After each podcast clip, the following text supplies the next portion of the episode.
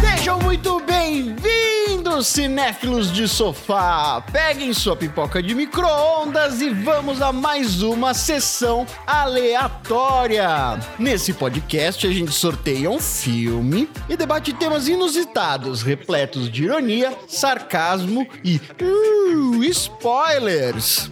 Eu sou o Tonzeira e Dudu. Alguma vez você acordou de manhã num quarto de hotel falando sueco? Não, não, eu não. Marina, você por acaso tem algum amigo imaginário? Ai, não que eu me lembre dele, mas André, me conta. Você já se mudou muito?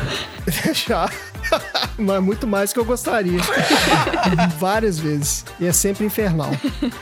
E você, ouvinte, qual dos funcionários da sua mente que você odeia mais? Aquele que joga fora a bolinha de memória que você queria manter? Ou aquele que mantém aquela bolinha de memória que você queria jogar fora? Uma boa pergunta.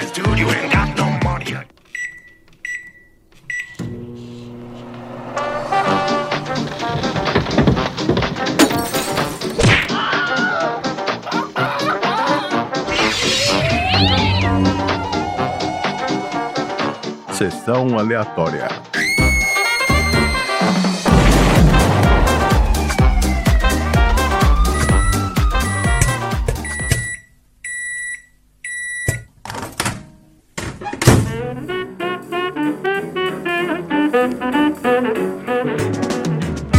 Muito bem, então vamos pro nosso episódio da semana. Para você que ainda não conhece o Sessão Aleatória, nosso podcast não é um podcast sobre cinema. A gente não tá aqui para aprofundar nos filmes e nem para fazer nenhuma análise crítica detalhada. O que a gente faz é um bate-papo sobre filmes que a gente sorteia e de uma lista que, obviamente, é escolhida por nós.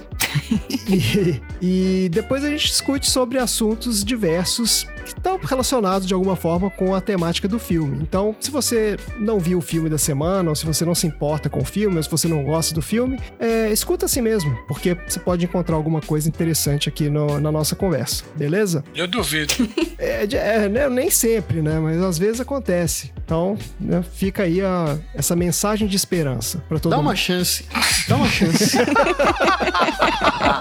Aí já tá. né? Aí tem que, tem que implorar. Mas vamos lá, ó. Filme da semana. Esse filme é legal. Esse filme você viu e você gostou. Divertidamente é um filme de animação por computador da Disney Pixar lançado em 2015. O filme foi dirigido por Pete Doctor, que é, esse cara você não sabe, mas você também é fã dele, porque ó, esse cara Pera aí, o cara chama Pete Doctor? Doctor. é Doctor, Doctor. Doctor. É, que se eu não me engano é o nome do meu shampoo de anticaspa também, viu? Tem que não, olhar é isso aí. Procter. Não, acho que é Doc. Não, acho que é Doctar. É Doctar. É, Procter Gamble. Aguardamos pedido de patrocínio. isso. Esse cara. Aliás, aguardamos patrocínio, né? A gente é que pede.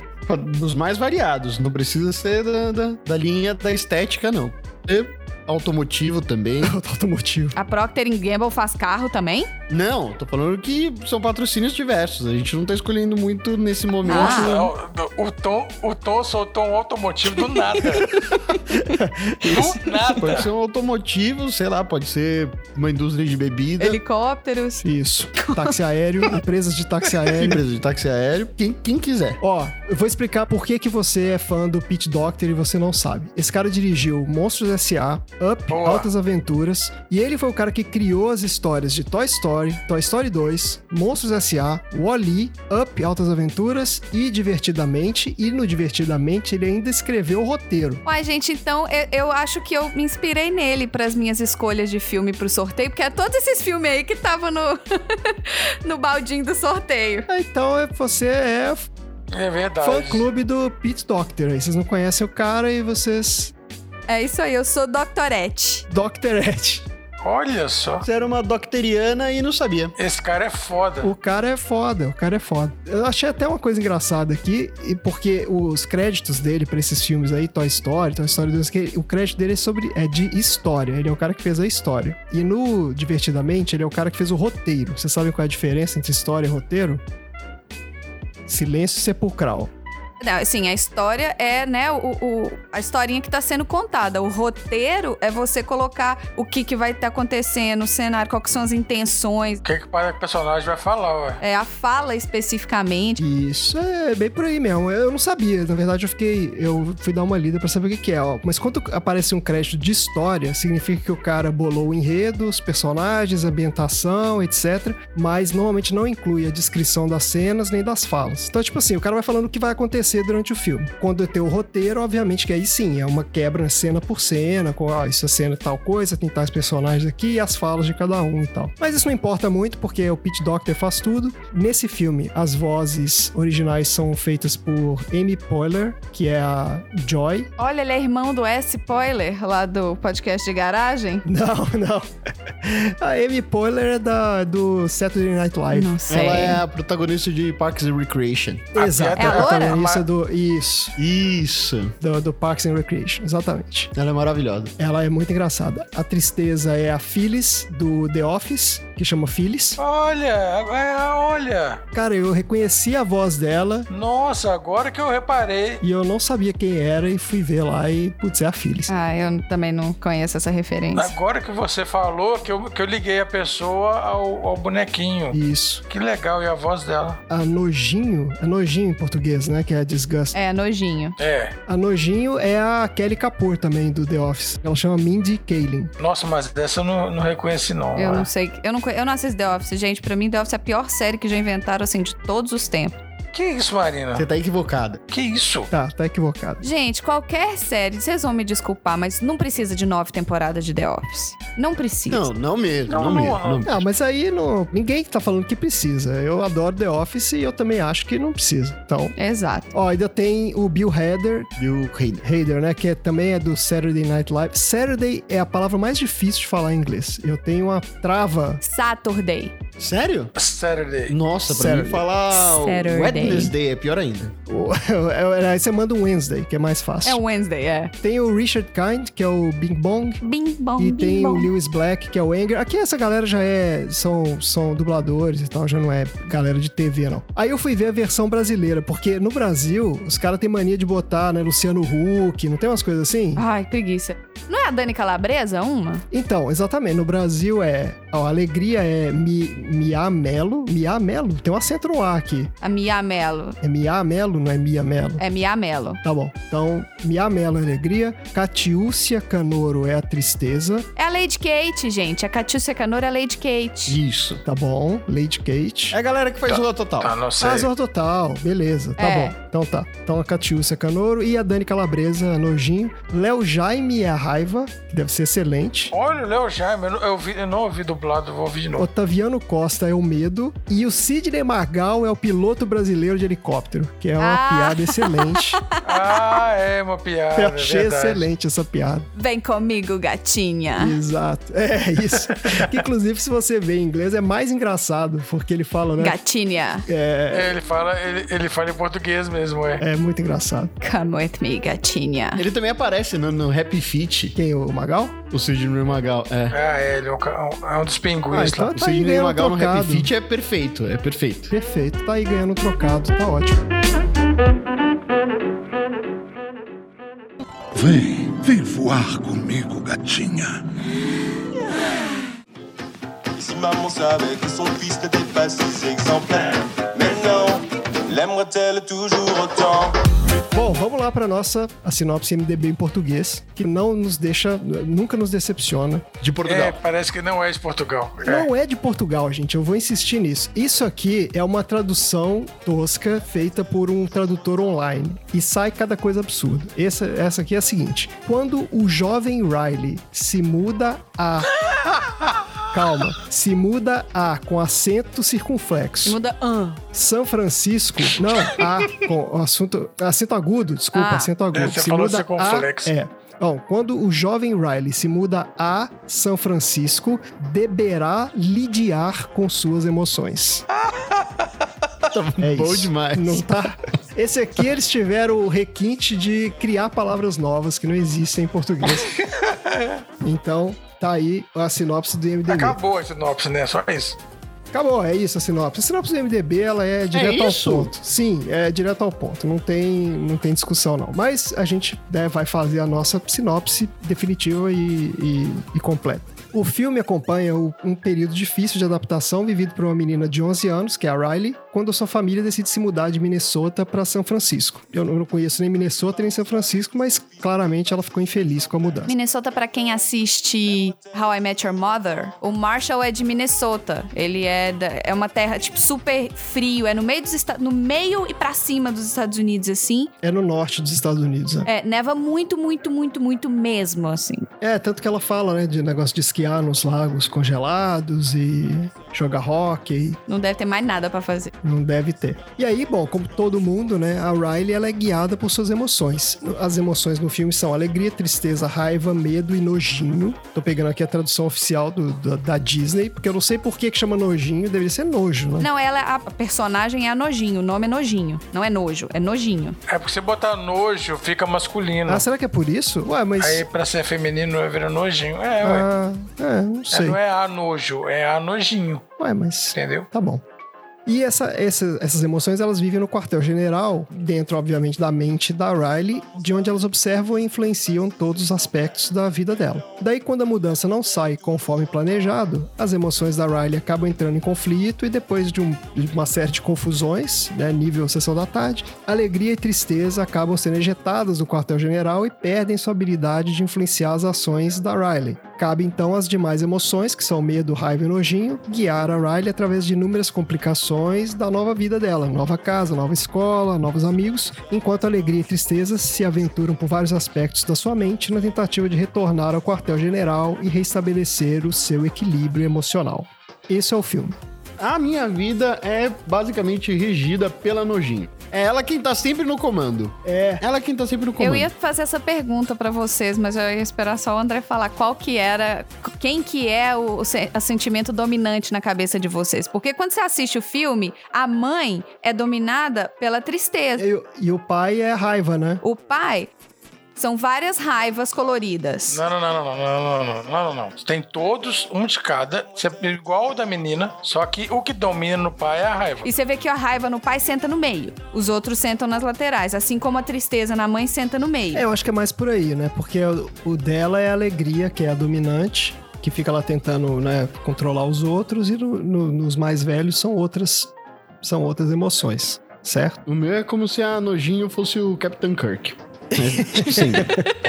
Mas olha só, a personificação né, das emoções que eles fizeram, eles usaram a consultoria de dois pesquisadores da área de emoções. Um deles, vocês lembram daquela série Light to Me? Sim. que o cara ficava lá detectando, né? Ele olhava e falava, ah, o sujeito mexeu a sobrancelha ali, então ele tá. Isso é uma pesquisa de verdade de um cara que chama Paul Ekman. Ele desenvolveu essa pesquisa sobre microexpressões. Então ele identifica expressões involuntárias no rosto das pessoas que permitem você identificar quais emoções que estão por trás ali. E o outro cara que trabalhou com eles, que é um professor, também pesquisador de emoções, e tal, que chama Dasher Keltner, e tem uma entrevista desse cara onde ele fala sobre o trabalho deles na produção do filme. E que uma das coisas que eles fizeram foi justamente de decidir quais emoções que vão aparecer no filme. Que na verdade eles têm catalogadas hoje entre 15 e 20 emoções diferentes. Obviamente que no filme não daria pra pôr todas, então eles botaram essas cinco que são consideradas mais básicas, assim, ou as mais bem compreendidas pelos estudos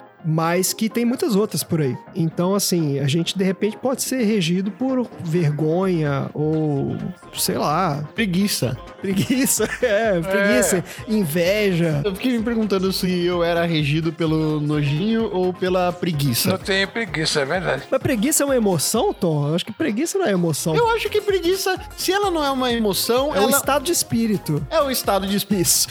Ela é um estado de espírito. Eu não sei em que momento isso difere, se o estado de espírito é o sistema operacional que a emoção comanda, mas eu acho que a preguiça pode ser um estado de espírito. É, a preguiça tinha que estar aí. No filme, eu acho que a- o que ele explica é que eles pegaram algumas emoções básicas e meio que fizeram elas acumular funções. Então, tipo assim, você tem algumas cenas em que ela tem que ter, sei lá, coragem. E daí uma das emoções é que vai inspirar isso nela. Sei lá, a raiva vai fazer ela ter coragem. Essas cinco que, foi, que apareceram no filme são tipo uma mega simplificação de uma coisa muito mais complicada. Agora, se você tiver que escolher entre uma das cinco ali, eu não sei qual que seria a minha dominante. Eu acho que é o é o nojinho também, né? Eu sou chato pra caramba. Isso é chato pra caramba. O nojinho é a mais chata ali. Qual que era a função da, da nojinho no filme? É isso, é, é isso aí. Porque cada uma tem uma função. Ó, a alegria, ela tava. Ela queria manter a garotinha feliz o tempo todo. A raiva era pra meio que tentar fazer com que ela não sofresse injustiça.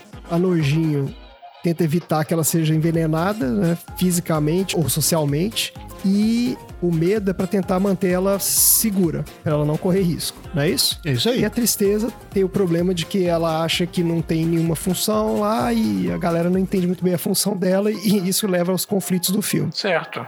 É, no meu caso, provavelmente sou regido pelo medo, mas é mais porque eu trabalho com coisas que podem ser perigosas. Não, pô, é o contrário, porque você vai lá e trabalha com um bicho da selva? Como é que você.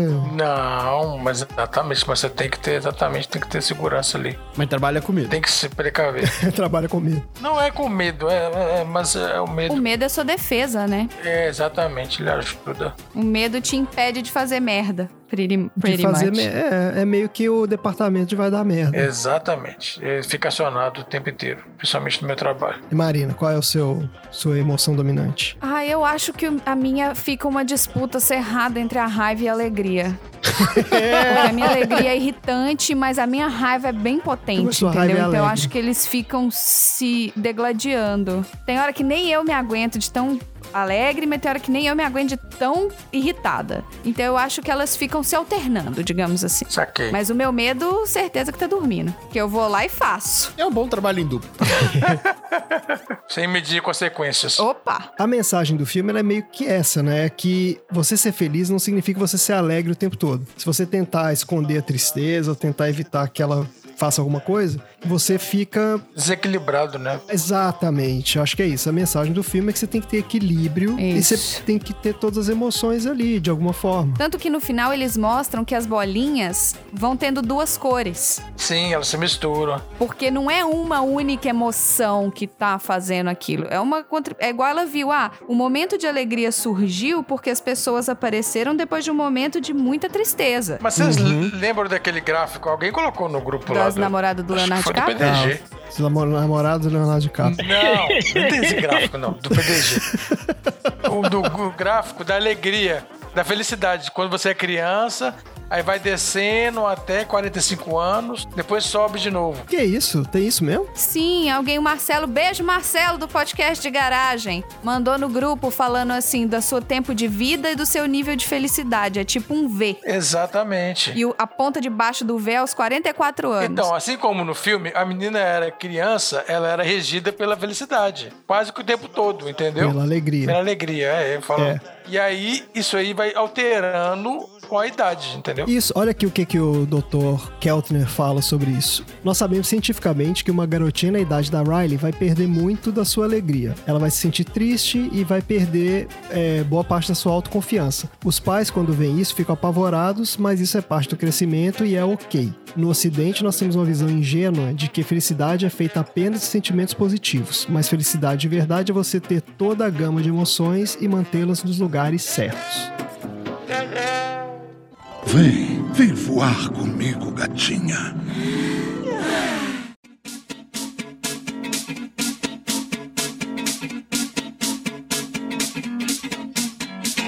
entrevista é enorme, inclusive é bem legal, eu achei bem interessante. Eu falo um pouco sobre como que você compreender as emoções é importante para entender como que a gente interage com o mundo, né? Que a gente interage, na verdade, baseado nas emoções mesmo. Então, tu- tudo que a gente acha que são decisões altamente racionais, na verdade, n- não é. Eu acho que até em marketing o pessoal fala isso, né? Eu lembro de ter visto alguma aula onde os caras falavam isso, que as nossas decisões, as grandes decisões que a gente toma, elas são todas baseadas em emoção. E que depois a gente, né, a gente aplica o racional em cima da decisão que a gente já tomou pra justificar o que a gente decidiu. Faz sentido isso que eu tô falando ou eu tô viajando demais? Realmente, o marketing ele trabalha muito com o emocional. Não só o marketing de compra e venda normal, mas, por exemplo, o marketing de doação, Hum. de pedido de doação. O tanto de história triste que o povo conta pra você pra pedir a sua doação.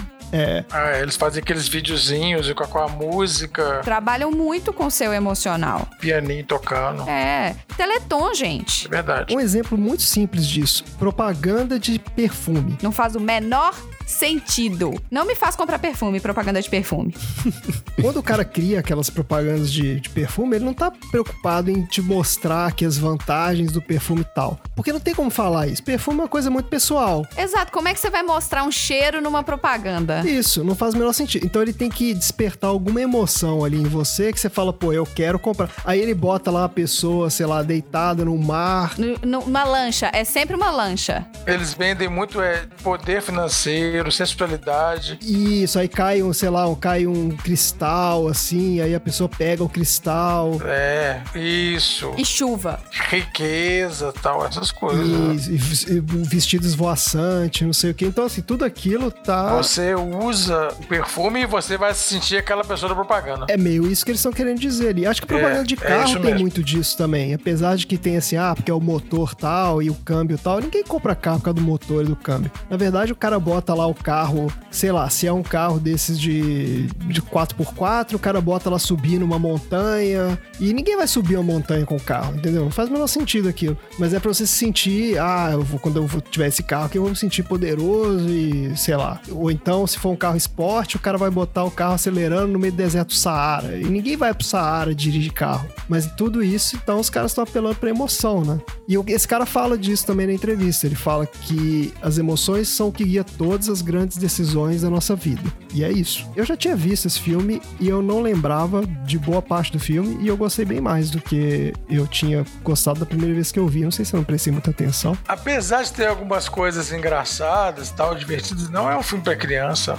Ele é Jamais. mais Ah, eu pra- acho que é um Não, filme é pra um filme criança, pra sim. Por criança, que mas não? a criança não Não, vai sim. entender o filme. Mas ele não é focado. O objetivo dele não é criança. O público-alvo ali. Não sei. Não sei se não é, não. É porque Cara, não. mas se você for levar em consideração todos os filmes da Pixar hoje, eles não sabem, não é pra. Ratatouille não é pra criança, Up não é pra criança. Não, mas eu não acho que é esse. São interpretações diferentes, sabe? Ele permite que a criança interprete aquilo como sendo uma coisa divertida, colorida, cheio de personagens, mas a gente tá, da- a gente consegue ressignificar o negócio. Então, é porque eu não acho que não, que não seja filme pra criança. Eu acho que é porque ele é mais do que um filme pra criança. Ele é um filme pra criança. É, não é só pra criança, né? Às Exato, vezes é ele isso. não é só pra criança. E ele também tem ali um nível de profundidade que permite que você, um adulto, se conecte com aquela história e que aprenda alguma coisa ali também. Eu, eu aprendi bastante com o filme, porque eu não sabia de nada disso e fui ler a entrevista do cara e agora eu sou uma pessoa melhor. Bim, bom, Olha aí, bim, bom. de ontem pra hoje. Ó, a produção demorou cinco anos pra ser feita, custou 175 milhões de dólares e rendeu Caralho! Cara, cinco anos? cinco anos. Dava pra fazer 17 Alien. Então O quê? 175 Não, olha lá, olha lá, olha lá. milhões. É, o Alien custou 10 milhões. Dá pra fazer 17 aliens. Mas tem a inflação, né? É, Tá, tem a questão 15. da inflação, mas tudo bem.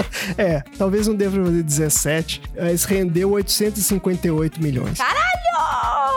Ah, não, lógico. Esse filme é muito E bom. esse filme é, e bombou mesmo. E perguntaram pro cara se ele queria fazer uma continuação e ele deu aquele amiguelada de nunca diga nunca, mas que ele não tinha, não tinha plano nenhum pra fazer. Ai, não, esse filme é perfeito, gente. Ele tem começo, meio e fim, não precisa de continuação. Não precisa, é, pro né? Não cara precisa de fazer- continuação, não. Eu acho que não é uma continuação. Ele teria que fazer uma outra história, uma outra coisa com a, com a mesma. Ele falou, mesmo de, formato. ele falou assim, é, talvez pudesse fazer alguma coisa tipo da Riley adolescente e tal, só que aí ele falou assim, é, talvez não, não dê um filme muito padrão Disney, né? Porque vai ter que ter outras emoções aí no meio. Opa. Exatamente. O cara vai querer aprofundar. Apesar que ela já tinha o Sim, namorado é. imaginário dela, que morreria por Ela ela. tinha o namorado imaginário, é, mas aquele namorado imaginário é aquele primeiro namorado imaginário que, né, ele é muito, é o, é o, bu- o Ken da Barbie, né? Tipo, ele não é um... É, tipo Não isso. tem todas as funções namorado ali ainda. É, não. Muito bem, gente. Algum outro comentário? Eu amei esse filme, eu sou suspeitíssima pra falar. Eu falo que,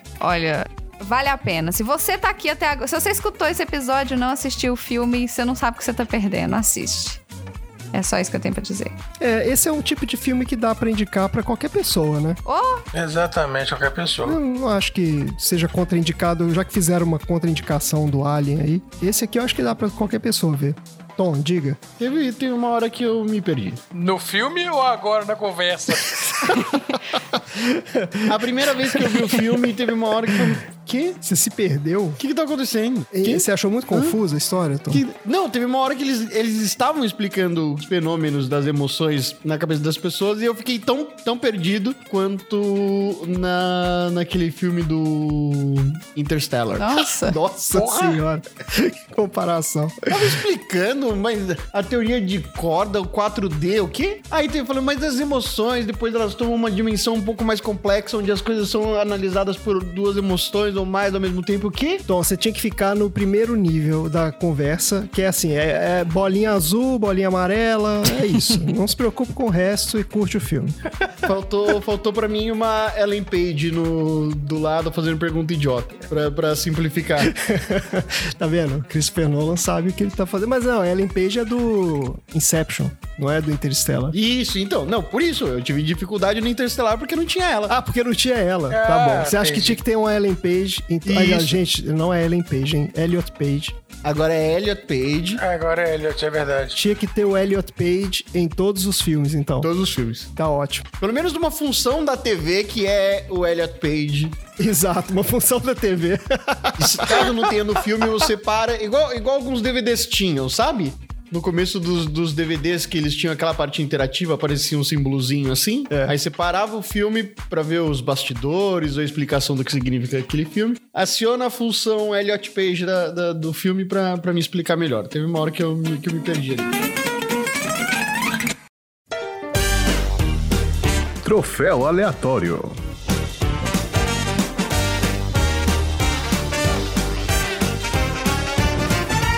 Muito bem. Vamos pro troféu aleatório.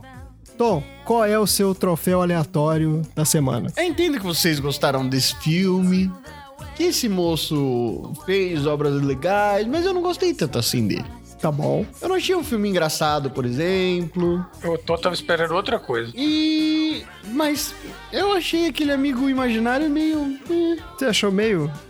Eu acho que ele. eu- Eu daria pra ele o prêmio de melhor design de amigo imaginário. Porque ele é um. Ele tem um corpo de algodão doce, não é? Ele é um, elef- é um híbrido entre elefante, gato. e Gato. golfinho, que é feito de algodão doce, Isso. cor de rosa e chora doces. Isso eu achei interessante. Do... Eu falei, ah, isso aqui é bem criativo, mas eh, tá bom. E você sabe o que eu descobri sobre esse personagem também? Ele é o tritagonista da história.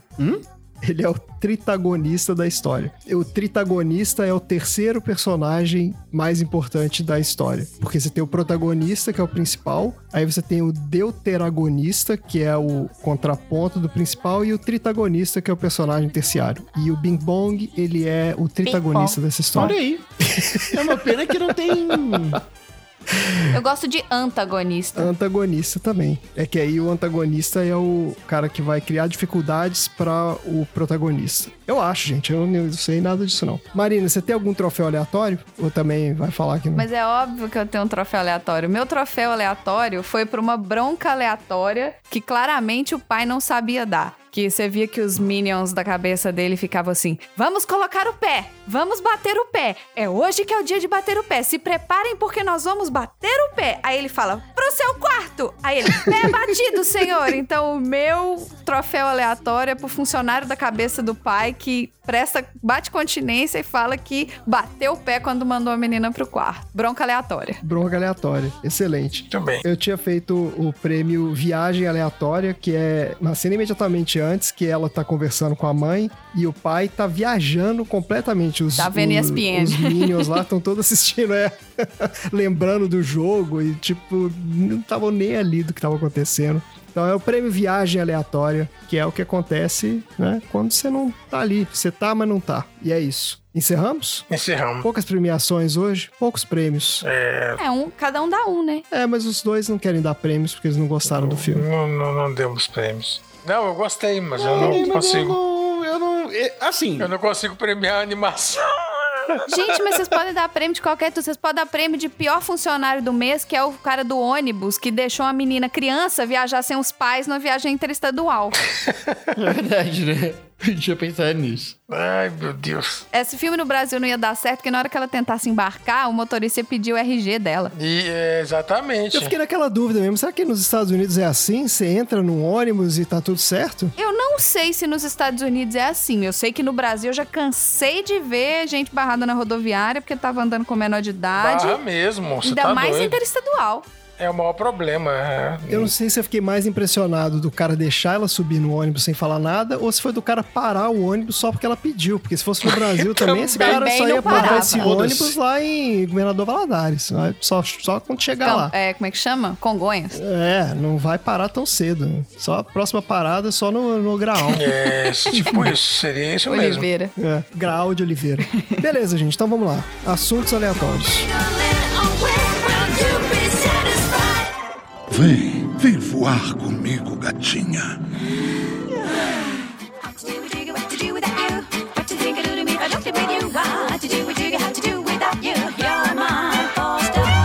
Então vamos para os nossos assuntos aleatórios, começando com o Tom. Tom, qual é o seu assunto aleatório? Saiba de situações inusitadas de pessoas que mudaram a sua personalidade ao estar em coma. Nossa, Como é que é? que? Pessoas que mudaram sua personalidade após entrar em coma, ó, após sair do coma, Exato. provavelmente, né? Não, mas você vai. Depois mas de você tem que passar por. É, relacionar com alguma relaciona com o coisa do filme. primeiro, não. Calma. Eu fiz só, eu fiz só, eu fiz só a chamada que era pra provocar esse teaser em vocês. Tá bom. que era Obrigado. pra tirar É. vocês do lugar. E Entendi. Então, Estamos, todo mundo saiu da zona de conforto agora. Isso, beleza. sair da zona de conforto. é Obrigado. é. Tirar da zona Tá de certo. conforto. E, e causar uma inquietude em vocês. Que isso. O medo na cabeça de Um todo mundo comichão. tá assim, né? Dentro- Enlouquecido. O que que tá acontecendo? Porque o filme, ele trata das percepções infantis e como as emoções mais primitivas são responsáveis pela formação da personalidade da pessoa durante a infância e as experiências afetando a leitura dessas emoções. Ok, agora eu quero falar sobre isso. Quando a pessoa entra em coma, em alguns casos, dá pane em todas aquelas bolinhas do Divertidamente. Como, por exemplo, um homem que entrou em coma e quando ele acordou, ele estava em um quarto em Palm Springs e ele falava sueco. Acontece que ele dizia que o nome dele era Johan Eck, falava sueco, só que na verdade o nome dele era Michael Boatwright.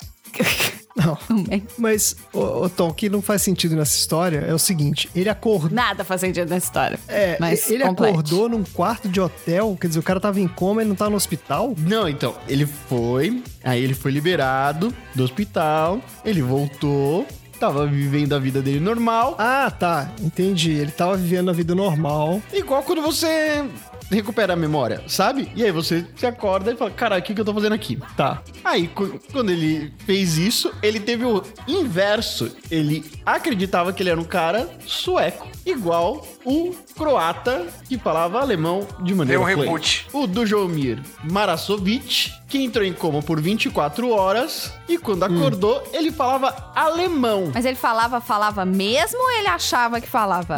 ele achava que falava. Ele falava alemão fluente. Alguém deve ter deixado a TV ligada no canal alemão enquanto ele tava em coma. em 24 horas. Ah. Parabéns pelo aprendizado.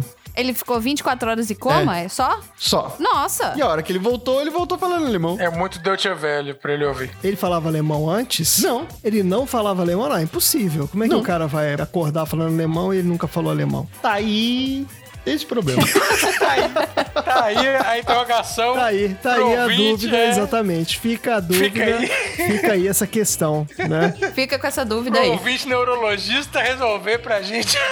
Pra gente levar pro resto da vida agora, porque eu nunca mais vou resolver isso. É. tá aí uma coisa que eu não sei, não sei explicar não. Você que é ouvinte neurologista, por favor, nos ajude aqui. O cara sueco, o cara que falava sueco também não sabia falar sueco? Acordou falando sueco. Não.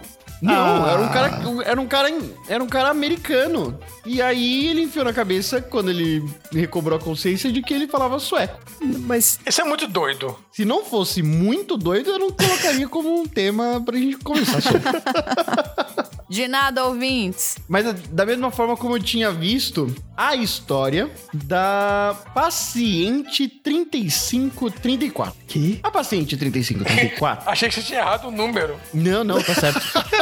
o, no- Tá o número da 35 3534. 34. A paciente 3534 é uma pessoa que teve um tumor cerebral e que foi retirado da cabeça dela aos 70 anos de idade. Acontece que a paciente 3534, ela era casada com um cara há 58 anos e aí esse cara disse que a mulher era uma pistola ambulante. Ela era mega irritável e ela era muito brava. Tá. No entanto, depois que tirou o tumor no cérebro da mulher, a mulher passou a se tornar uma pessoa ridiculamente bem-humorada, mais feliz e mais falante. Desligou raiva e ligou alegria. Arrancou a raiva da cabeça dela. Extraiu Cirurgicamente. um bonequinho vermelho. É.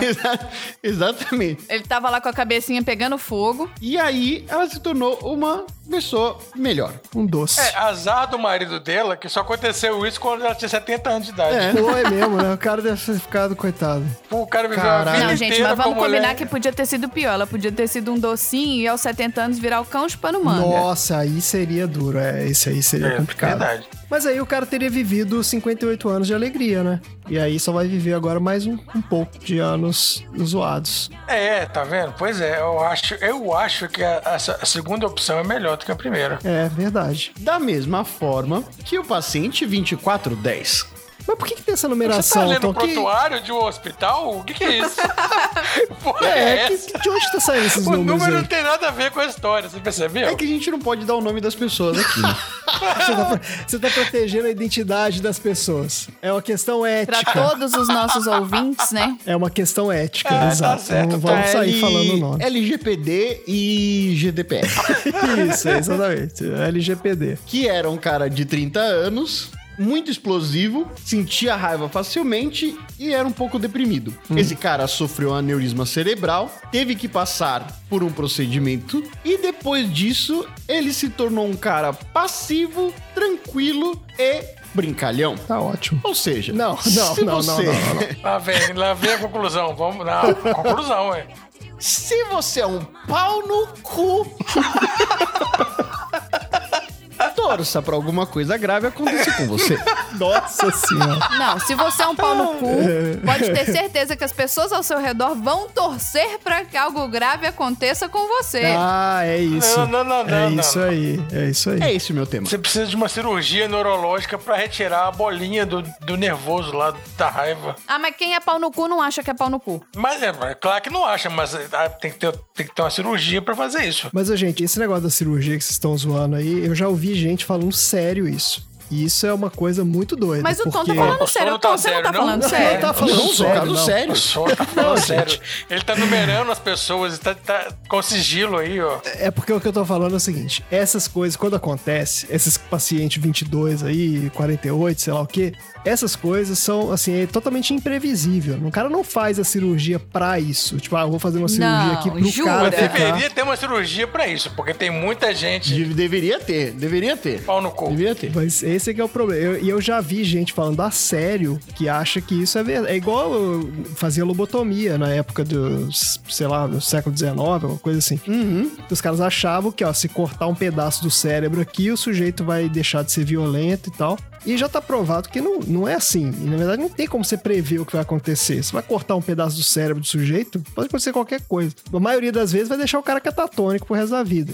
Mas algumas vezes, sei lá, pode acontecer aí do cara acordar falando chinês e parabéns pra ele, vai viajar pra China e vai ser feliz na China. Mas é um, é um troço muito maluco. O cérebro ninguém sabe direito como fazer isso. Não se sabe como fazer isso. Não tem uma receita. É que eu não consegui encontrar a notícia específica, mas eu, eu lembro de ter visto no Discovery Channel de um cara, acho que ele era. tava trabalhando na obra, alguma coisa assim. Aí uma viga, não, aqueles vergalhões mesmo, sabe? De aço, caiu e atravessou a cabeça do cara. Tá? Aí eles fizeram uma puta cirurgia pra, arran- pra tirar essa viga. Ah, porque o cara não morreu? Não, o cara não morreu. Aí tirou essa viga, Caraca! Assim que tirou essa viga da cabeça do cara, ele começou a falar normalmente com todo mundo e ele sabia tocar piano. Ah, Do nada. do É isso mesmo? nada. Ah, ele esse acordou e negócio- falou, esse eu quero negócio tocar é piano. foda. Aí a galera falou, beleza, toca aí piano. Aí ele começou a tocar piano. Aí a mulher dele chegou e falou, que porra você tá fazendo? Ele falou, tô tocando piano. Ela falou, mas você não sabe tocar piano. É tipo isso. É muito doideira. É, essas coisas do, do cara fazer coisas que nunca soube fazer, eu acho muito maluco. Ah, eu queria muito aprender a programar, tomar uma paulada na cabeça e aprender a programar. Não, mas você não precisa tomar paulada na cabeça. Eu compro um livro e Ah, faz. um mas é mais rápido tomar uma paulada na cabeça. É, é, é rápido, é mais rápido. Ainda aprende ganha uma dormindo. licença médica. Uma paulada na cabeça.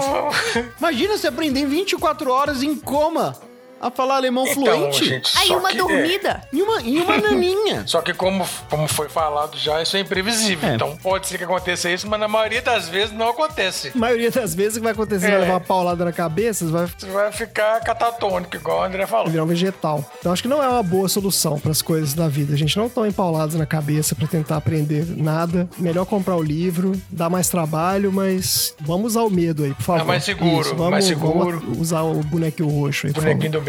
Excelente, Tom. Mais algum caso?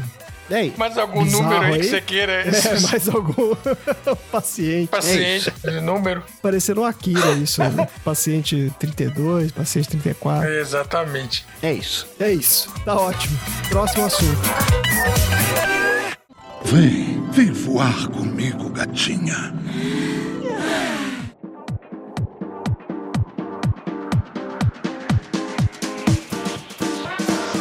Dudu, Oi. qual é o seu assunto aleatório? Bom, como no filme nós temos um amigo imaginário, Bem bom. por que não a gente discutir os tipos de amigos imaginários que existem? Tem tipo, Ah, porque tem tipos. É, existem alguns tipos de amigos Isso é imaginários. catalogado pela Associação de Amigos Imaginários. Psicologia dos amigos imaginários. Olha aí. Olha só, tem- é, é verdade isso. Eles entrevistam crianças e eles, eles veem com as crianças qual, qual é o tipo de amigo imaginário que ela, que ela cria ali pra ela.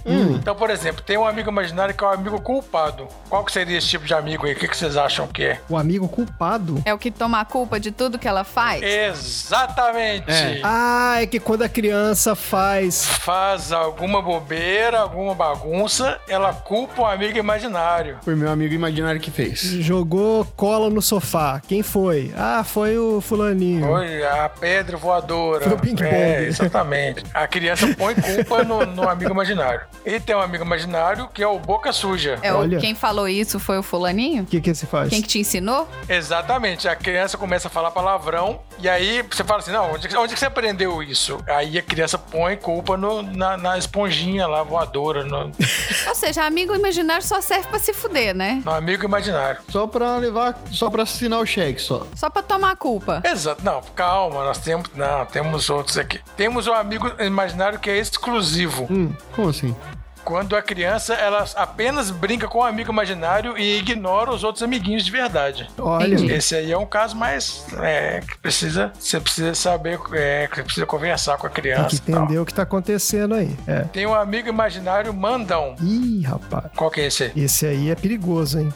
É aquele que manda a criança fazer as coisas? É o que quando a criança faz e você pergunta quem foi que mandou você fazer isso, ela bota a culpa no amigo? E a- não, e não, não. Da culpa é o de cima. Esse aí é o seguinte: quando você pede alguma coisa pra criança, ela pergunta pro amigo primeiro se ela pode fazer. Ah, entendi. ela precisa da autorização do amigo imaginário dela. Caramba, eu nunca usei amigo imaginário pra pedir permissão das coisas, não. E isso é complicado. Pois é, esse aí é o mandão. É, eu lembro de brincar com amigos imaginários, mas Eu não. Eu não lembro, não. você não lembra, não? A gente fazia isso. A gente fazia, eu não sei se é por que coisa de. Eu, já, eu lembro do meu irmão brincando de pega-pega, Ah. gritando com alguém. Tava só eu e ele na casa, e ele passava correndo assim, ah, eu vou te pegar! E passava correndo. Aí ele assim, você não me pega, você não me pega. Passava correndo pro outro lado. Aí teve um dia que ele passou correndo assim, ele deu uma, uma, uma batida na parede. Fez, pô, sabe criança estabanada? Aham.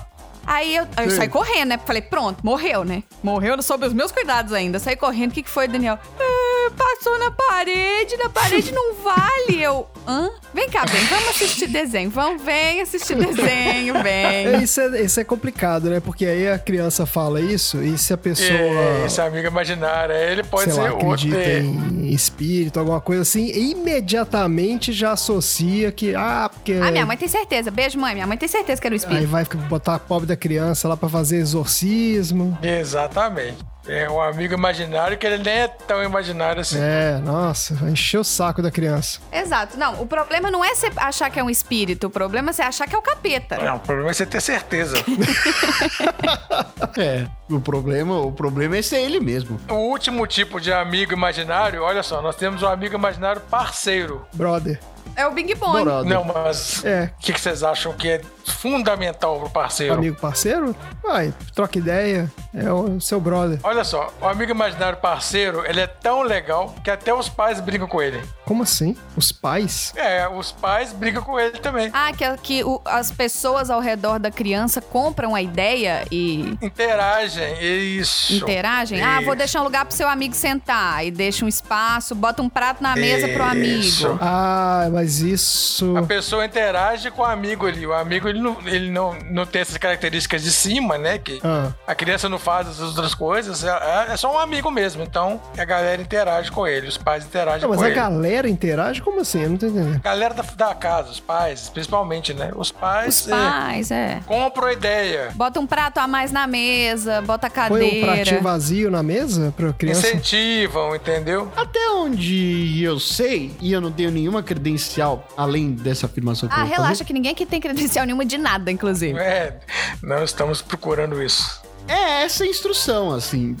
Que você compre a ideia? Você tem que dar uma. Que você, que você interaja com o amigo imaginário? É, dar uma apoiada e conversar. Ah, me fala mais sobre o seu amigo imaginário. Ah, o que, que ele faz? Ah, vamos brincar com ele. Ah, tá bom, vamos, dar um, vamos Mas almoçar depende junto. do todo mundo. amigo. Se for, tem uns de cima aqui que não tem como se inter- você fazer isso, entendeu? Ah, Tem uns que você tem que realmente mostrar pra criança que ela está fazendo as coisas e, e, tá, e tá botando culpa no outro, né? Ou, né? É. É, porque se o amigo, por exemplo, que jogou tinta no tapete, e você vai falar assim, ah, então eu vou pôr de castigo seu amigo imaginário. Não, não faz sentido, que a criança não vai... É, aí a criança vai ficar- sentir a vontade de fazer as coisas erradas e, e toda vez o amigo imaginário vai ficar de custo de castigo. Não, bota os dois de castigo. Eu boto os dois de castigo, vocês dois. Botam duas cadeirinhas no quarto. É, seria uma solução. É. Ah, eu não sei, gente. Eu realmente, a gente não tem nenhuma informação aqui pra falar sobre isso. É, a gente não tem lugar de fala, a gente não tem filho. não temos lugar de fala. absolutamente nada.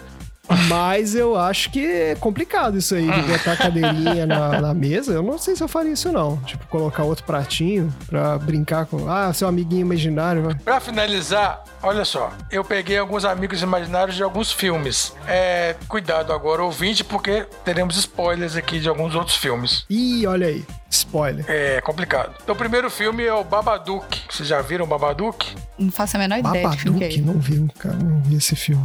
O amigo imaginário nesse filme é uma entidade demoníaca dentro de um livro. Nossa senhora! Aí, ó. aí, ó, o que vocês ficam fazendo. Por isso que depois a pobre da criança tem o amigo imaginário dela e tem que Exatamente. ficar lá em centro espírita. Eita, coitado. Ó, o do filme O Amigo Oculto, Ah. o amigo imaginário é a outra personalidade do pai que é maluco. Ah, entendi. O pai interage com a criança e aí a criança tem um amigo imaginário. Só que o pai não sabe quem que é esse amigo imaginário. E depois E o amigo imaginário é o próprio pai. o próprio pai é um maluco de dupla personalidade. A gente tá dando spoiler forte aqui, né? Porque eu tenho certeza que isso é. Ah, mas isso é tudo filme velho, né, gente? Vamos combinar. filme tem mais de 10 anos, não é spoiler mais. É, filme velho, alguma coisa assim. É, Esses filmes não são tão velhos assim, não, são? É porque essa, essa pegada de filme de terror, assim, que eu não, não sou muito de filme de terror. Eu- eu- são mais. Esses, esses, esses amigos imaginários são mais filmes de terror mesmo. No filme Good Night Mommy. Esse eu não sei. Esse é um puta do spoiler. O amigo imaginário é o irmão gêmeo do menino e o irmão gêmeo já tinha falecido. Uai.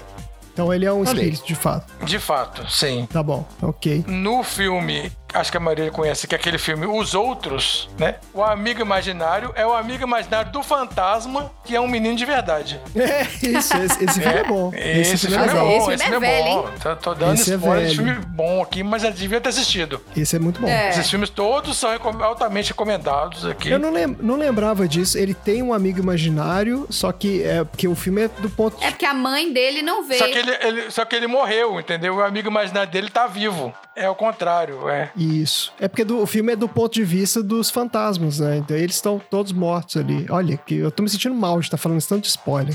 Não, mas é filme velho. É igual o Clube da Luta, por exemplo. Que o amigo imaginário do cara é o Tyler É o Durden. Tyler Durden, isso.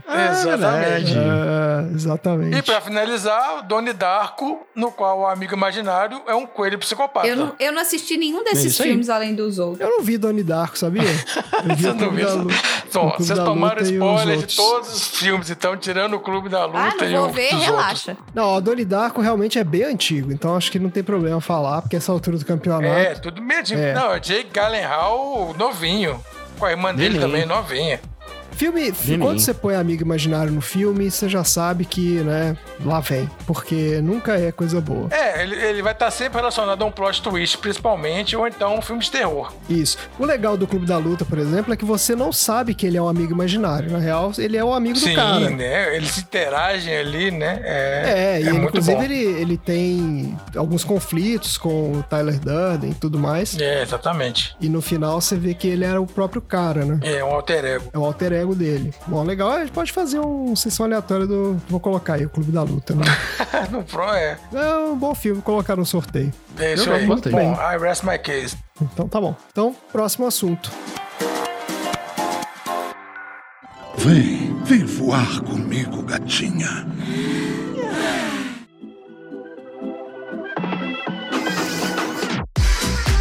Marina, qual é o seu assunto aleatório? Bom, a gente assistiu, né, o Divertidamente, e tudo gira em torno da mudança de cidade deles, né? De cidade, de estado, de casa. Mudou a vida como um todo, porque o pai, é, né, acho que foi alguma coisa de trabalho do pai, por isso eles tiveram que se Tá. mudar. É, ele abriu uma empresa, né? Ele, ele tinha um sócio lá e eles se mudaram por causa Por disso. causa do trabalho do pai, eles tiveram que se mudar de cidade e estado, etc. Que é uma mudança muito brusca, sair de um lugar muito frio para ir para um lugar muito quente, que é, né, que é São Francisco na Califórnia, etc. E por isso eu vou trazer aqui para vocês é, as dicas da Marina de mudança, porque, né? Olha aí, utilidade pública. Eu me mudei nos últimos três anos, eu devo ter me mudado umas seis vezes. Então eu tenho Ó, que isso, hein? Vamos lá. É especialista em mudança mesmo, viu? Eu vou falar aqui que tem conhecimento de causa. Eu, me mu- eu morava em Belo Horizonte, tá, gente? Então, assim, an- todas as minhas mudanças em Belo Horizonte foram feitas pelos meus pais. Eu só fui pra casa nova quando precisou mudar. Aí eu me mudei pra São Paulo. Aí depois eu me mudei pro mesmo apartamento que o André. Aí a gente se mudou pra um outro apartamento. Aí a gente se mudou pra cá. Para um outro apartamento. Não, aí eu vim pra cá. Não, teve duas mudanças de apartamento em São Paulo. Isso. Duas mudanças de apartamento em São Paulo. Aí eu vim pra cá. Você chegou a morar naquele pequenininho que o André fica- morava? Não, eu, por isso, eu não cabia naquele lá. Então eu morava num- num- num lugar Não.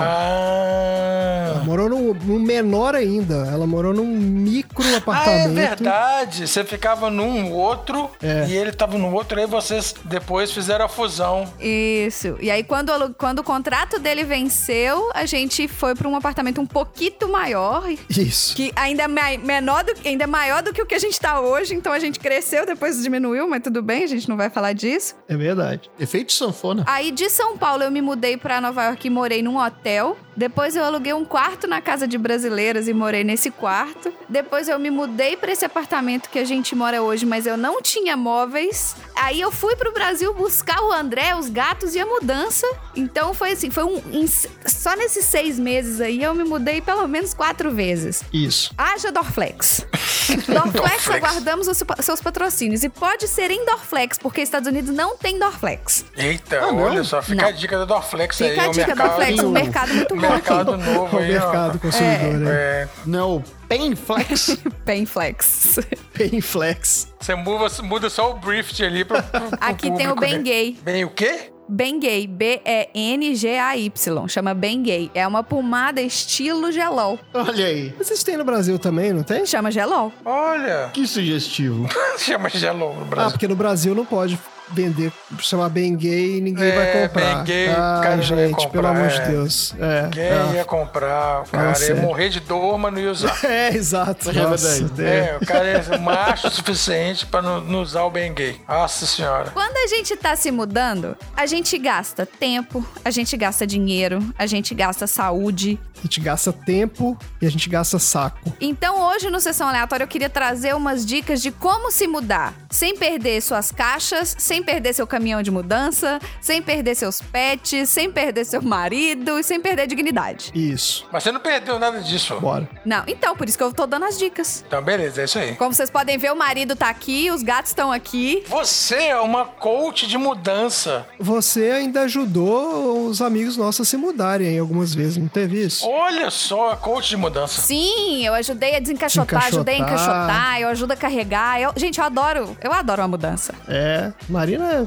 gosta. Eu acho que merece uma vinheta para sua sessão de autoajuda agora, que vai ter agora. E- e- Sessão É de isso aí. autoajuda da Marina. pode começar. Então vamos lá, hein? Vamos pra primeira dica. A minha dica número um é: nunca é cedo demais pra começar a se preparar. Quando eu digo se preparar, não é encaixotar as coisas, gente. Vocês não precisam encaixotar as coisas seis meses antes. Mas você tem que se planejar. Se você sabe que você vai se mudar, você consegue se planejar. E planejamento é tudo. Mudanças como, por exemplo, uma mudança de país, que você.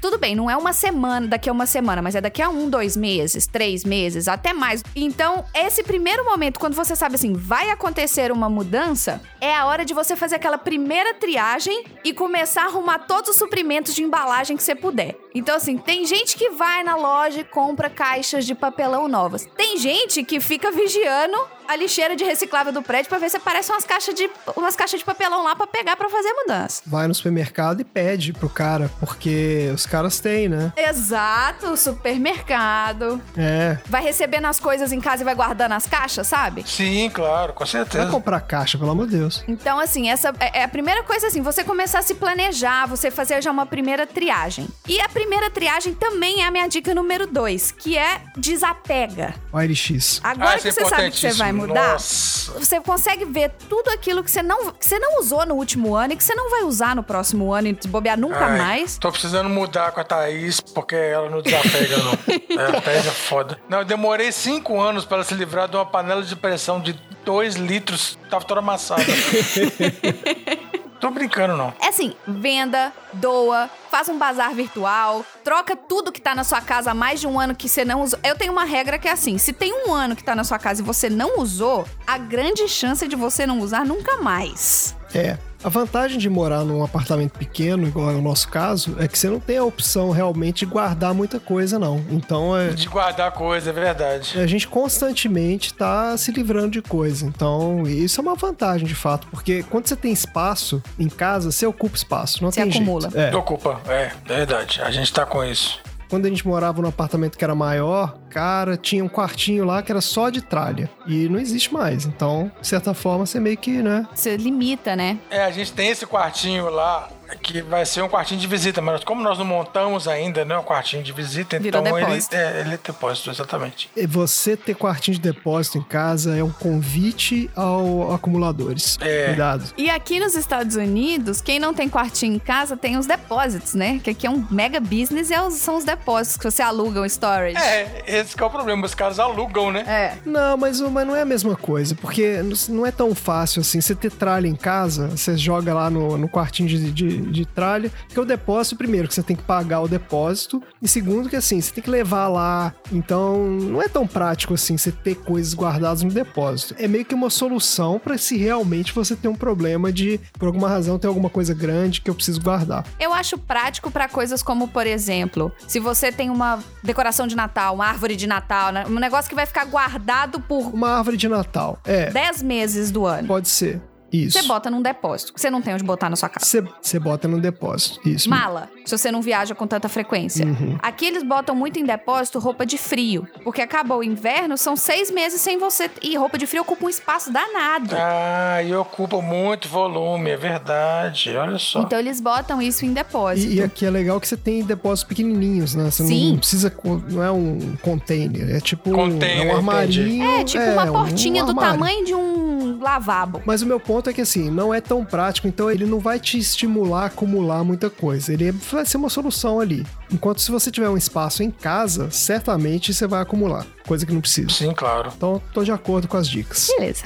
A minha dica número 3 é: você pensa em reformar algum móvel? Hum, Se você pensa em reformar algum móvel, esse é o timing ideal. Isso. Porque você pode pedir pra eles buscarem na sua casa, fazer o que eles tiverem que fazer na casa velha e te entregar na casa nova. Olha aí. E aí você tem tempo de sobra pra organizar. É uma boa ideia. Boa. Tipo assim, enquanto você tá fazendo a sua mudança, é um cacareco gigante a menos no meio do seu caminho. Aquele sofá todo arranhado de gato e tal. O sofá tá É. arranhado de gato. Exato. Bom, Ah, se Olha. você tem gato, é agora. A mesa que vai trocar o tampo, a geladeira nova. Já compra a geladeira nova e manda entregar na casa nova. É isso aí. Isso. Isso, verdade, hein? A gente reformou também móvel, eu lembro disso. Você manda, manda lá pro carinha, o cara eh, troca o estofado, pega aquele sofazinho velho, troca tudo e manda entregar na casa nova. Melhor coisa. Pois é. Útil. Verdade. Então, tá tudo bem? Está bem? Tá, tá tudo bem. Ah, eu tô então tá prestando bom. aqui atenção nas dicas. O Tom tá Tá anotando. anotando? As dicas. Porque ele tá querendo mudar. Bom, Tom, você você se mudou também recentemente. Não, ele não vai mudar porque vai demorar 70 anos pra ele terminar de pagar esse apartamento dele É, aí. eu acho que ele mudou. É, ué. É, ué, o Tom se mudou recentemente também, não foi? O que foi que eu não. Não, o pior, o pior que não, o pior que já faz quatro anos já. Quatro anos aquela história toda do apartamento? É, então, só que a, a história, a história é que eu me mudei, aí quando tinha Ele alugou um primeiro. ano, isso, é quando tinha um ano, Ah, tá. aí foi quando o cara deu a notícia Você comprou. de que ele queria vender, aí, Aí ele levou enrolou mais o cara um, um ano pra poder ano. comprar. Um ano e meio. levou um ano e meio Ah, pra então- poder comprar o apartamento. Tá certo. Entendi, mas então não teve mudança porque você se mudou pro apartamento que já era, que você já morava. Tipo, você comprou o seu próprio apartamento. É, teve a mudança do outro apartamento, Ah, que era um apartamento pequenininho que eu morava, mas na hora de colocar as coisas no caminhão... Que era cinco quarteirões do apartamento novo. É, mas que depois que eu coloquei as coisas no caminho, eu não sabia que eu tinha tanta coisa assim. olha aí, não tá fazendo as dicas do, do desapego. Eu tenho Isso muito é medo foda, na hora que a é. gente for embalar esse apartamento aqui, gente. Vocês não fazem ideia. É, só de Batman vai ser uma loucura. E aí a hora que eu vim pra esse, mas eu podia. a- até hoje, ainda tem armário sobrando ainda que não tem nada. Isso é um perigo. Ah, Não, é, mas se não tem nada depois de quatro anos é porque ele não, não- o Tom não tem o acumulador aí no. eu não, é, eu não consegui arranjar coisa pra. Ah, é verdade. Lá em casa é um perigo isso. É. Armário vazio. Armário vazio, oficina do capeta, não é isso? Nossa senhora. A gente preenche rapidinho. Ah, Não, aqui ainda tem uns lugares ainda pra guardar as coisas. excelente. Vamos, vamos começar a levar coisas pro Tom guardar pra gente então. É, vamos guardar as coisas na casa do Tom. Isso, tá sobrando fazer aqui o próprio depósito. Eu vou cobrar o olho da cara, que nem é o depósito que tem aqui no Brasil. Vai Excelente. cobrar em dólar? Nossa, o olho da cara. Você, você poderia fazer um Airbnb de. Malas. De armário, Coisas. né? Tipo. Não, é tipo. O Airbnb, a ideia é que você aluga um espaço na sua casa que você não tá usando. Então você poderia É. alugar um storage na Isso. sua casa que você não tá usando. Você que tá em aquele capacete de moto sobrando. Isso. Mas agora que eu tô falando, eu acho que existe isso, viu? Eu não, não tô maluco, não. Eu acho que realmente existe isso. Será? Se a pessoa tem, sei lá, uma garagem em casa, tem algum aplicativo desses aí que a pessoa bota lá. O que eu sei é que tem caras. Um amigo meu que mora na Califórnia que contou isso pra mim. Ele falou assim: Eu sou um colecionador de vinhos, Hum, Tá. mas eu não quero fazer na minha casa uma adega. Uma da- a adega daquelas de verdade. Batizada, Hum. né? né? Aí eu vou, tem caras que guardam o vinho na casa deles pra você. Olha aí. E quando você quer beber o vinho, você vai lá na casa do cara. Vai lá, pega, o cara te manda por Uber, sei lá e tal. Ele vai lá e fala: Cara, guarda aqui, não tem problema não. Nossa, mas isso me parece, sei lá, Isso, isso é muito excêntrico, né? É como se fosse um banco de vinho. um banco de vinho. né? É. Você tem um cofre onde você guarda os seus vinhos. Tá excelente. E, e ele falou que era um realmente, porque ele falou, ele tinha dito que acho que era uns 200 mil dólares que ele tinha em vinho. É Caralho. Nossa, mas aí, ó, pô, aí É. Seus agora que eu tô amigos, hein, entendendo. É. Tom? É. Que isso? Não, agora que eu tô Os entendendo amigos do Tom aí. Então... o- qual é o tamanho. Mas um dia eu vou ter 200 mil dólares em Batmans, Pops, Pop. aí a gente vai ver. Aí você vai. Eu vou. Aí- guardar aí- em aí eu algum quero lugar, ver. guardar Numa adega climatizada também, os meus funkos. É, Aí eu quero ver quem é quem. Isso. Nossa senhora. Haja adega. É. Vem, vem voar comigo, gatinha. What you got? There once was Tem mais dicas? Claro que tem. Tem que falar assim, claro que tem, André. A minha dica é: Pesquise, compare preços e peça orçamento se você quer contratar uma empresa de mudanças. Mas também procure saber se a empresa de mudança tem uma seguradora ou tem um seguro, né, para dano às seu- às suas coisas ou para perda barra roubo, né? Esperamos que isso não aconteça, mas seguros morreu de velho, né? Isso. Também procure saber quantas pessoas eles vão disponibilizar pra te aj- pra fazer, né, para carregar as coisas. Quanto mais pessoas, mais rápido vai ser. E procure saber também qual o tamanho do caminhão. Ah, e negocie. Se você empacotar sozinho, sabe, se as pessoas, se a empresa de mudança chegar e já tiver empacotado, você vai economizar uma grana. Fica a dica. O que fica mais caro é em- empacotamento, não é? Não, e é melhor você, você empacotar suas coisas, porque você sabe que coisas que são... Então, de- as- depende, depende. Depende da coisa. Também, um, porque você vai tomar cuidado. Dois, porque você sabe o que, que é. Exatamente. E três, a questão financeira é porque a maioria deles é por causa de tempo. Se eles cobram por hora, Ah, é porque eles cobram por hora, pois é, tá certo. os caras vão é, ficar em- isso aí. ou, entendeu? É por tantas horas mais as horas extras. Empacotando cristal lá. Ou tem empresa que cobra por pacote. Nossa senhora. Por caixa. Então, assim, é a mudança mais a quantidade de caixas. Então, assim, tudo isso você tem que pensar antes de contratar a empresa de mudança. E uma coisa que, pra quem tem muito livro, tá, gente? Toma cuidado pra não colocar muito peso em uma caixa só, depois que é difícil de carregar. Ah, é. Pô, a caixa fica. Livro, livro é foda, velho. É, a gente Livro é pegou umas feio, caixas papel é gigantes. foda. Livro é um troço que pesa e a gente não tem noção Pra do tanto que caralho, pesa. não tem. É complicado. Não. É. Depois que você enche a caixa é que você se arrepende. Exato, você não consegue mover a caixa, é terrível. Essa dica aqui agora, ela foi inspirada no André. Olha aí. Nossa! Meça todos os cômodos do novo apartamento antes de levar as suas coisas pra você descobrir, antes que você descubra que as coisas não cabem na casa nova. Interessante. Vou dar agora a minha dica aqui, hein? Faça isso e aí você faz um. Tem uns programinhas que você, você baixa de graça que são pra fazer um modelo 3D da planta da sua casa. Faça não, gente. Já viram isso? Mas não precisa do arquiteto mais, é isso? Hoje tem isso. Isso não tinha em 2015, que foi quando eu mais precisei. Não, não, tudo bem. Não, é porque, é porque eu fico nessa paranoia das coisas não caberem. Então eu descobri que tem um- uns programinhas que você baixa e você pode pegar a planta do lugar onde você tá indo. Você só desenha assim, faz um, um desenho mesmo de tosco, tipo linhazinha. Faz uma retinha, outra retinha, não sei o quê. E você faz a planta do seu apartamento. E, e esses programas. Mas tem que colocar as medidas, né? Lógico. Você tem que colocar as medidas, Então, você tem que ter tudo medido certinho, ele vai fazer as proporções direitinho. E eles têm umas bibliotecas de móveis que você pode colocar nos ambientes e você também põe as medidas. Então, assim, ah, eu tenho um sofá que mede tanto por tanto. Aí você bota lá e, cara, é, é mágica. Tecnologia é tá, tá de parabéns mesmo. Que aí ele monta o 3D da sua casa com o sofazinho lá. Que isso? É, e, você, e cara, é uma coisa muito simples de usar, assim. Eu aprendi a mexer em. Coitado do arquiteto. Vai acabar com o arquiteto. Não, mas assim, não, não substitui. Gente, olha, e pra vocês que têm maridos que mexem com programação de computadores, toda vez que eles estão fazendo a planta, eles ficam quietinhos, não incomodam enquanto você tá empacotando, desempacotando. Ai, cara. Sabe, igual você dá pra criança os lápis de cor e um, um almanacão de férias? é o tablet. É o tablet pra criança ficar vendo galinha pintadinha. Na hora que ele trouxe o 3D do apartamento, eu já tinha desempacotado tudo, montado os móveis, já tava tudo pronto. Não, mas é porque já tinha feito 3D e sabia que ia caber tudo.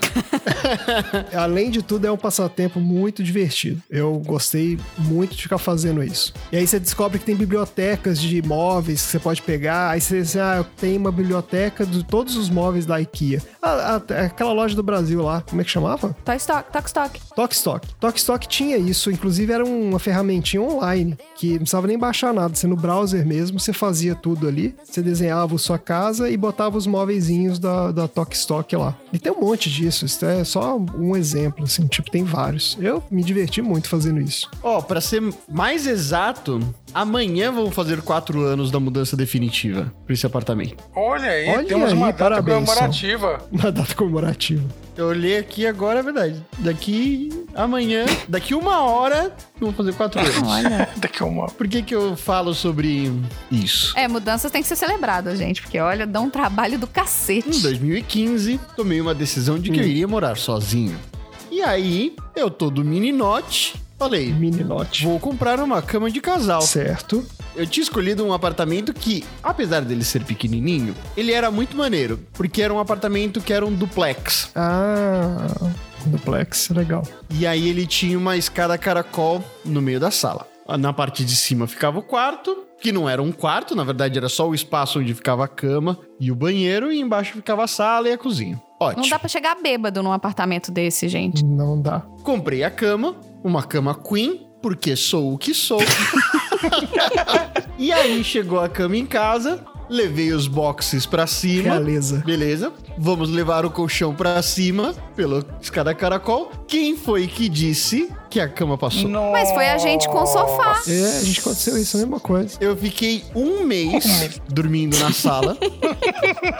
até o dia em que eu, o meu pai e mais um cara da transportadora, a gente fez o içamento. Isso. Que é Nossa! o artifício de você em- prender os colchões em cordas e você subir este móvel específico pela janela. Oi? Isso foi dentro do seu apartamento ou foi da rua pro seu apartamento? Ó, eu morava no 13º andar. Isso foi do sétimo andar, que ele era um pouquinho mais pra frente. Ele tinha meio que uma sacadinha lá, até... Então você tocou na pa- campainha do vizinho, Aí eu falei, moço... passou com a sua casa dentro, com a sua cama dentro da casa do vizinho. Exatamente. E falei, moço, posso içar a minha cama de, de casal pro segundo andar do meu apartamento? Ele achou esquisito, mas ele foi um cara prestativo. Nossa! E aí a gente teve que fazer isso. Há quatro anos atrás, a gente teve que fazer isso de novo, não se esqueçam. Sim, pra tirar, né? Isso. Então, Tom, se você tivesse feito as medidas, você não teria esse né? problema. Exatamente. Na época não existia esse aplicativo tão importante. Não, mas é porque você tem que ter a maldade de fazer a medida não só do ambiente onde você vai colocar o móvel, mas do trajeto que ele vai fazer É. até chegar na sua casa, que era uma coisa que a Do gente também não tinha trajeto. pensado. É. No nosso caso foi porque o sofá não coube no elevador, não foi? É, a nossa questão foi justamente essa. O nosso sofá, ele não entrou no elevador. E aí não, não havia nada que se pudesse fazer, porque os caras não iam carregar um sofá gigante até o 14º andar. Não, eles, eles até carregariam se a gente pagasse a taxa, né? Que ia ter uma taxa X, mas também não fazia curva na escada do elevador. Na escada do prédio. Ah, então. A taxa seria outro sofá, né? Provavelmente. Provavelmente. O cara carregar 14 andares. Mas o içamento é mais caro, no fim das O contas. içamento içamento foi cinco vezes mais caro, inclusive. É. Não, isso foi bem É caro. verdade. Só que a gente morava num prédio blebleble. O prédio blebleble exigiu uma empresa de içamento com seguro e horário agendado. E a gente tinha tela na janela por causa dos gatos. Então teve que tirar a tela da janela, Nossa. içar o sofá. E aí o prédio teve que botar cone, segurança, faixa zebrada, porque tem muita criança arrombada no prédio. que horror. E, e aí sobe a coisa, aí teve que contratar uma empresa pra botar outra tela, porque a tela tava zoada também, a gente já queria trocar de qualquer jeito, mas teve que botar outra tela. Então, despesa, gente. Mas assim, a gente não comprou o sofá pra esse apartamento, a gente tinha comprado o sofá pro apartamento anterior. Então, assim, não dá pra você pensar na todos os possíveis apartamentos que você vai ter quando você compra um móvel. É. Mas agora os caras fazem já, um- são um pouco mais espertos, que eles fazem os móveis que são meio modulares, né? Então É. você não tem tanto esse problema. Tem mais dicas? Uma outra dica é, no momento que você for embalar as suas coisas, comece a embalar por cômodos. Então você vai embalar os cômodos que você usa menos primeiro e vai deixar por último os cômodos que você usa com mais frequência, como por exemplo o seu banheiro e o seu quarto. Olha só. E aí você vai saber que os últimos que você embalou vão ser os últimos a entrar no caminhão e também vão ser os primeiros a sair. Olha aí. Então você começa a desembalar os últimos que vão ser as coisas que você usa com mais frequência. Que você tem que desembalar mais rápido. Isso que é especialista em logística, É. tá vendo? Falando. Porra, é impressionante agora, entende? Beijo pro Marcelo que trabalha com logística, que é logística raiz. Aí, Exatamente. Puta. Outro Que beijo pro isso, Marcelo. hein? Dois beijos hoje já, chega. E a minha última dica de hoje é: não se esqueça que você tem que mudar o seu endereço em tudo que é lugar. Ah, Ah, isso é um inferno, é verdade. isso é uma dor de cabeça. Tem que mudar onde é que vai chegar o documento do carro, essas coisas O todas. que você puder fazer antes, Isso. faça. Trocar o gás, trocar a eletricidade. E a dica número dois que tá dentro desse mudança de endereço é fique amigo do porteiro do prédio anterior. Cative essa pessoa, que você vai precisar voltar lá pra buscar as correspondências que chegaram, que você não conseguiu desviar. É, isso mesmo. Então, assim, fique amigo do porteiro, porque ele pode te ajudar nessa. Mas, assim, O porteiro pode te ajudar muito, né? O porteiro, ele pode ser o seu maior amigo ou o seu maior inimigo nessa hora. Mas eu não entendo as pessoas que ficam inimigas do porteiro. Isso aí é um erro gravíssimo. O porteiro tem que ser muito. não é inimiga. Às vezes, é- no nosso prédio que a gente morava em São Paulo, por exemplo, eram seis prédios, cada prédio com 25 andares, dois apartamentos por andar. Eram 300 apartamentos. E é um monte de funcionário. Então, assim, não tem como você ser amigo de todos os Entendi. Aí funcionários. tem o porteiro de dia de semana, tem o porteiro de fim de semana, tem o porteiro da manhã, tem É. o porteiro da noite. Esses condomínios gigantes, assim, é muito complicado isso. E se é um prédio menor, obviamente que, né, você você conhece o pessoal que trabalha o lá. então. e Tom tal. conhece os porteiros do prédio dele, não conhece, Tom? Todos eles? Sim, é importante, também acho. Você tem que ser. dá Até pra reconhecer. outra- Tem que ser brother do. do- inclusive, o. Inclusive, teve uma época em, em que os porteiros estavam com uma campanha pra que eu me tornasse síndico Aí- do prédio. Olha O aí. É Tom levou pra um a outro Olha patamar. o poder do po- Olha o poder do, do, do O Tom cara aí, ó. fez Que é um- isso, Sendo hein? que eu jamais dei a ideia. Tom criou um exército de Tem porteiros. mais? Tem mais, mas chega, né? Tá bom, sessão aleatória. É, isso tudo O resto tem que pagar pra ouvir. pra manter os seus divertidamente tranquilos. Exato. E o André sabe que no momento que eu tô planejando uma mudança, que eu tô encaixotando, que eu tô fazendo uma planilha, que eu tô montando as etiquetas pra colar nas caixas, os meus divertidamentos estão todos em paz. Olha só. Que bonito. Muito bem, gente. Então, encerramos nosso episódio de hoje. Muitos aprendizados, né? Aprendemos que não devemos levar paulada na cabeça pra mudar a nossa personalidade. Não vai funcionar, então não façam É isso. Pra aprender coisas novas, né? É, não- Pode não funcionar, não é que não vai funcionar. Hum. Não vai funcionar, não. Não a vai chance funcionar. é muito, muito baixa. É uma aposta. É uma aposta. não, não dê paulada na cabeça dos amigos pra ver se eles aprendem alemão, porque não vão aprender. Vão ficar com um galo na cabeça e você vai ser preso. Aprendemos que você tem que ter cuidado com seus amigos imaginários. Eles podem ser demoníacos, mas na maioria das vezes eles não são. São só realmente frutos da sua É imaginação. bom checar.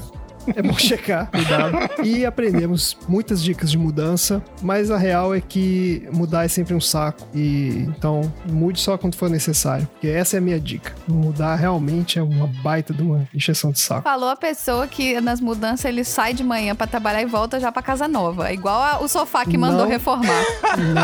Não, não que tô isso. reclamando. Denúncia! Não tô reclamando. Não tô reclamando, tô dando a dica aqui. A dica é mude-se só quando necessário, o que não é uma atividade divertida. Beleza, gente? Tá bom, chega. Fala tchau, gente. Tchau. Ah. Stick to one, you got it.